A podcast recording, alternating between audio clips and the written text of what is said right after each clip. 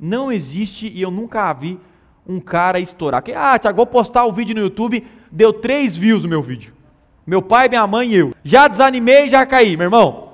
É trabalho de formiguinha.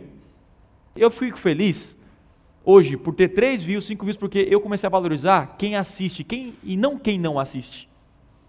Então mudou a mentalidade. Eu valorizo vocês que estão aqui. É isso. Atenção para vocês que estão aqui. Essa é a parada. Valorize quem está do seu lado, quem está consumindo o seu conteúdo.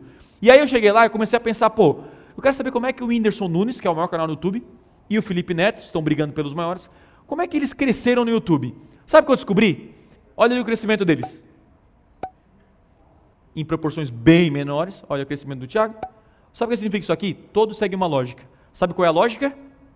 Ninguém estoura no YouTube.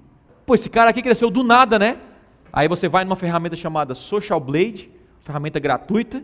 Você coloca o canal de qualquer pessoa, lá ele mostra a quantidade de views, de inscritos, crescimento, e você pode comparar o seu canal com o canal dos seus concorrentes.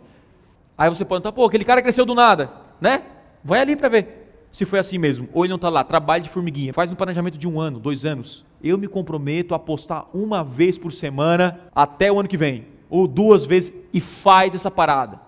Faz essa parada.